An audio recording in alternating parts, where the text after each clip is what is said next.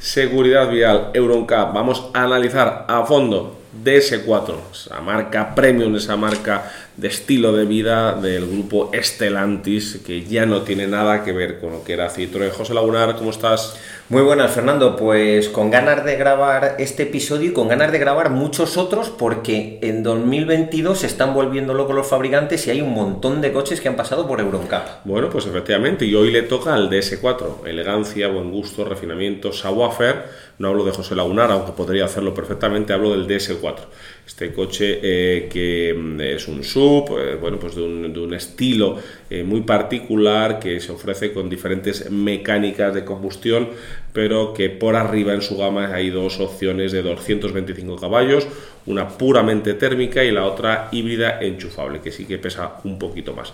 La híbrida enchufable tiene 225 caballos, como digo, y eh, una autonomía eléctrica de 55 kilómetros con cuatro modos de conducción y el, híbrido enchufable es la combinación de un motor de gasolina de 180 caballos y uno eléctrico de 110 con una batería de 12,4 kilovatios hora una gama muy muy amplia que arranca en los 28.800 euros de un motor térmico de 130 caballos y termina en la versión Premier de 51.150 euros. Vamos pues, arrancamos este programa patrocinado por CESBIMAP, el centro de I+D de Mafre. ¿Cuántas estrellas, José, tiene el DS4? Bueno, pues tiene cuatro estrellas y cinco estrellas. ¿O tiene cuatro o cinco, José? ¿Qué, qué, cómo es eso de que tiene cuatro y cinco? No, no, tiene cuatro estrellas y cinco estrellas. ¿Por qué digo esto? Pues porque en esta ocasión, lo hace Euroncap de vez en cuando, ha ensayado la versión sin el paquete de seguridad y la versión con el paquete de seguridad. Sin paquete de seguridad tiene 4 estrellas, con paquete de seguridad 5 estrellas Euroncap. ¿Qué cambia de una a otra? ¿Hay un airbag más? No, no, no hay un airbag más. Simplemente mejora alguno de los puntos del paquete de ABAS, de seguridad activa. Bueno, pues vamos a arrancar este podcast ya a tope con la seguridad ocupante adulto, eh, sin olvidarnos de comentar que las eh, versiones que hemos comentado de este DS4 entran todas en esta categoría, incluida ¿Hasta la híbrida enchufable. Incluida la híbrida, la híbrida enchufable. Arrancamos, José, seguridad ocupante adulto, ocupante adulto, la valoración global. Pues tenemos un 85% en esta categoría a nivel global. ¿Y cómo lo hace en impacto frontal? Pues en impacto frontal lo debería hacer un poquito mejor porque tiene 12,8 frente a 16 puntos posibles. Vamos a, a, desgranar las tres partes. El impacto frontal con el 50% de solape, lo que le baja un poquito la puntuación es que la calificación del pecho del conductor es de color naranja. Calificación baja. Además, es un coche bastante rígido en caso de tener un impacto frontal y no va a ser capaz de absorber excesiva energía. De hecho, tiene hasta cuatro puntos de calificación pobre, que es el color este rojo burdeos que nos marca esa calificación. Si pasamos al impacto frontal con el 100% de solape, estamos viendo que el conductor, el dummy del conductor, tiene la calificación del pecho en color naranja, calificación baja. Y el acompañante trasero, ojo, que no es un dummy de unos 70, sino que es un dummy un poco más bajito, lo que en el argot se llama dummy de mujer, que mide unos 65, tiene calificación adecuada en el pecho. Bueno, eh, decir que siempre nos gusta comentar lo que este DS4 se ha testado, los test se han realizado en el laboratorio UTAC en Francia, como buen coche francés. Es que los franceses son muy franceses, ¿eh? en esto barren para casa siempre. Totalmente, estoy de acuerdo contigo. Bueno, vamos ahora al impacto lateral. Pues en el impacto lateral tenemos una calificación de 15,3 frente a 16 puntos posibles. Y vamos a ir paso por paso. El impacto contra barrera móvil, hay un dummy de coche que se choca contra este DS4, la calificación del dummy del conductor es color verde en todas las partes, todo calificación buena. Ojo, cuando chocamos este vehículo contra un mástil, la calificación del pecho del conductor baja hasta naranja, calificación baja y volvemos a tener una muy buena calificación en el desplazamiento hacia el lado opuesto. Esto es algo que muy poquitos coches lo tienen. En la cabeza del conductor, después de recibir un impacto, se desplaza muy poquito y tiene calificación buena.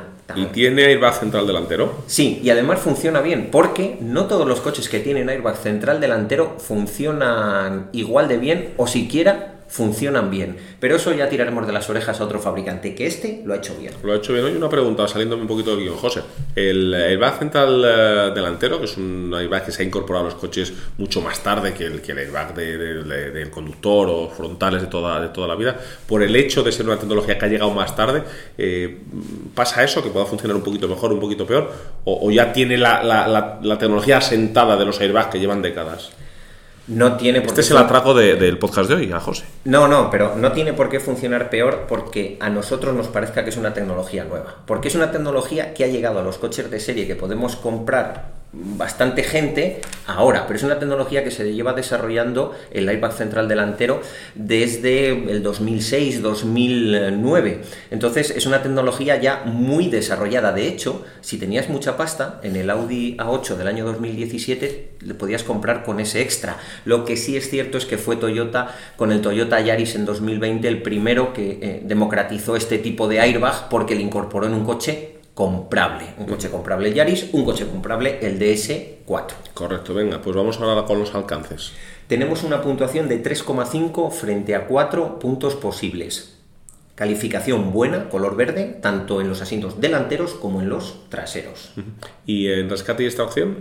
Bueno, pues sí, tenemos hoja de rescate, es absolutamente obligatoria. Tenemos ICOL, pero el ICOL avanzado viene como opción y sí tenemos sistema de freno multicolisión. Por eso tenemos un punto de dos posibles. Pues remángate, José, que llega a tu sección en la que te gusta lucirte. Seguridad infantil. No, no, no me gusta lucirme. Me encantaría que tuviera el 100% de protección en seguridad infantil. ¿Y no lo tiene? ¿Cuánto tiene? No, tiene solo un 86%. Y vamos a ir paso a paso. Sabemos que tenemos la parte de seguridad pasiva, tanto en impacto frontal como lateral, y la parte de seguridad activa. Ojo, que es muy importante. ¿En qué asiento se pueden instalar las sillitas? ¿Cuánto de fácil es instalarlas bien? es muy muy importante porque las sillitas que se ensayan en los impactos están bien instaladas y los dummies están bien ajustados dentro de ellas. Ojalá los niños viajaran como viajan estos dummies. Impacto frontal 15,6 frente a 16 puntos posibles. ¿Qué es lo que baja? El cuello del dummy Q10, del dummy de niños mayores. Impacto lateral 8 puntos de 8 puntos posibles. Y vamos a, la otra categoría, las otras categorías de seguridad activa, que tenemos 7 de 13 puntos y 11,8 frente a 2 puntos posibles. ¿Por qué el 11,8?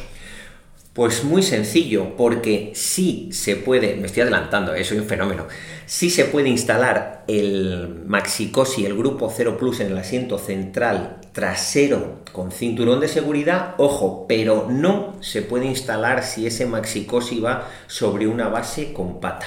¿Qué otra cosa le penaliza? Pues que en el asiento central trasero mm, Euroncap instala un Maxicosi Cabriofix con cinto, un Maxicosi Cabriofix con una base que se llama EasyFix que tiene pata, la Brita Romer King 2 SL y la Civex Solution Z iFix. Bueno, pues de estas cuatro hay dos que no se pueden instalar, el Maxicosi con base que ya lo he dicho y una silla de grupo 2.3, la Civex Solution que hay que instalar con cuidado y ese con cuidado penaliza unas décimas en la puntuación de este DS4. Vamos ahora, saltamos a la protección para los usuarios vulnerables de la vía. Tenemos una puntuación global de un 74%. A nivel de seguridad pasiva, que es lo que pasa una vez se ha atropellado a una persona, ojalá no sucediera nunca, tenemos 26,7 frente a 36 puntos posibles un dato importante. Incluso siendo un sub, toda la primera parte del frontal tiene muchísimo color verde. El color rojo le tiene en los pilares A, o sea, en el principio de la luna y cómo se eleva la luna. Si este vehículo tuviera un frontal 10 o 15 centímetros más largo, que fuera, tuviera más frontal, seguramente lo haría incluso mejor, porque el desarrollo tecnológico teniendo en cuenta que es un sub, está muy bien hecho. La parte de seguridad activa tenemos 13,8 frente a 18 puntos posibles. Y es que el asistente de frenado autónoma emergencia de peatones tiene 5,7 frente a 9 puntos, se queda en calificación adecuada, hay que apretar un poquito más. Y el asistente de frenado autónoma de emergencia de ciclistas, aquí sí que lo hacen muy bien, tienen 8,2 frente a 9 puntos posibles. Bueno, pues cerramos el círculo de la seguridad EuronCap del DS4 con los asistentes a la conducción. asistentes a la conducción que por otro lado estamos viendo cómo se hacen en directo esas pruebas aquí en CESBIMAP. Correcto. Y en cuanto terminemos de grabar este voy a salir corriendo a grabar cómo lo están haciendo ellos. Tenemos una puntuación global de un 65% y es que el asistente de velocidad y el asistente de cambio de carril tienen calificación buena, pero tienen que mejorar el asistente de frenada autónoma de emergencia coche a coche porque tiene una puntuación de 2,4 frente a 6 puntos posibles y el control del estado del conductor con 2 puntos frente a 3 puntos posibles. Ojo, esa es la versión sin paquete de seguridad. Si nos vamos a la versión con paquete de seguridad, vemos que el asistente de frenada autónoma de emergencia coche a coche pasa de 2,4 a 5,2 frente a 6 puntos posibles. Y eso es lo que hace que, ¡pling!, una estrellita más. 5 estrellas Euroncap. Dame un titular para cerrar. Es un coche muy completo en seguridad si metemos ese paquete de seguridad. Si no le metemos nos estamos quedando un poquito cojos. No obstante, no le venía mal a la gente de DS mejorar un pelín la seguridad pasiva en impacto frontal. Bueno, pues eh, analizado este DS4 y ahora te quería preguntar, José, eh, ¿cómo está de seguridad este DS4 con respecto, por hacer un listado ¿no? de coches que han pasado por Eurocar en 2022, que ya llevamos hechos 37 coches y quedan unos cuantos, ¿eh? Pues, pues, pues, ¿Por qué tantos este año? Bueno, lo primero porque en 2023 los requerimientos de EuronCap se van a aumentar, se van a endurecer, ya lo vimos en 2019 porque en 2020 había había un cambio. Sigue apretando la cuerda Euroncap. Siempre, y que siga apretándola. A mí me encantaría, en vez de que tuvieran tres años de estabilidad, que tuvieran solo uno. Eso les pone nerviosos a los fabricantes y eso significa más pasta en I y más pasta para mejorar la, seguridad. Pero vamos, este DS4, tú como eres futbolero, podríamos decir que está en mitad de la tabla. Vamos a hacer, si quieres, eh, un poco de, resumen de los coches que hemos eh, analizado. Por ejemplo, ¿cómo está la tabla en seguridad adultos? Aquí no vamos a decir los del segmento, vamos a decir todos los que han entrado en Euroncap en este año, ¿vale? O lo que llevamos en este año eh, a falta del último trimestre.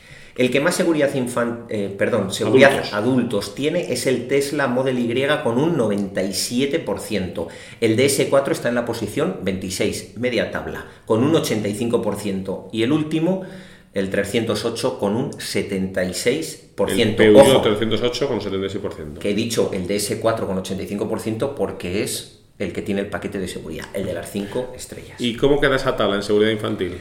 Bueno, pues el primero es un coche que le va a sorprender a la gente, el Mercedes Citan. Correcto, la monovolumen, bueno, en realidad la Citan es la furgoneta de Mercedes de tamaño pequeño, porque la monovolumen sería la clase T.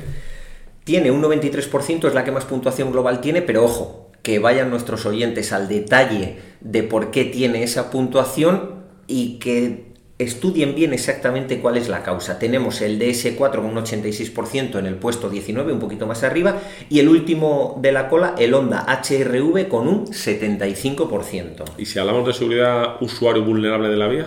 Bueno, pues aquí tenemos un coche que no he probado todavía, que tú sí le has probado, además en una presentación de las gordas, esas que te coges un avión y, vais muy poquitos periodistas. Y que, y que, he circulado varios kilómetros a 200 kilómetros por hora con él, no te me ponga nervioso, en un autobahn cumpliendo a rajatabla las eh, leyes alemanas. Por supuesto, no te dejo que lo hagas de otra forma. Es el Mazda CX60 con un 89%. Ojo, un sub un sub que no es de los pequeñitos, es el que más eh, seguridad para usuario vulnerable de la vía tiene. Venimos de años anteriores en las que el tipo de coche que más seguridad aportaba a la vía, a los usuarios vulnerables eran coupés biplazas con un frontal larguísimo. ¿Cómo evoluciona la tecnología? Absolutamente. Vamos eh, ahora con los HADAS. Pues en los HADAS vuelve a estar en primera posición el Tesla Model Y con un 98%, el DS4 con el paquete de seguridad está en el puesto 14, está bastante más arriba y el último es el Niro con un 60%. Pues muchas gracias, muchas gracias José, muchas gracias oyentes, muchas gracias a todos por seguirnos en estos programas de Eurocup patrocinados por CESBIMAP, el centro de I+D de Mafre.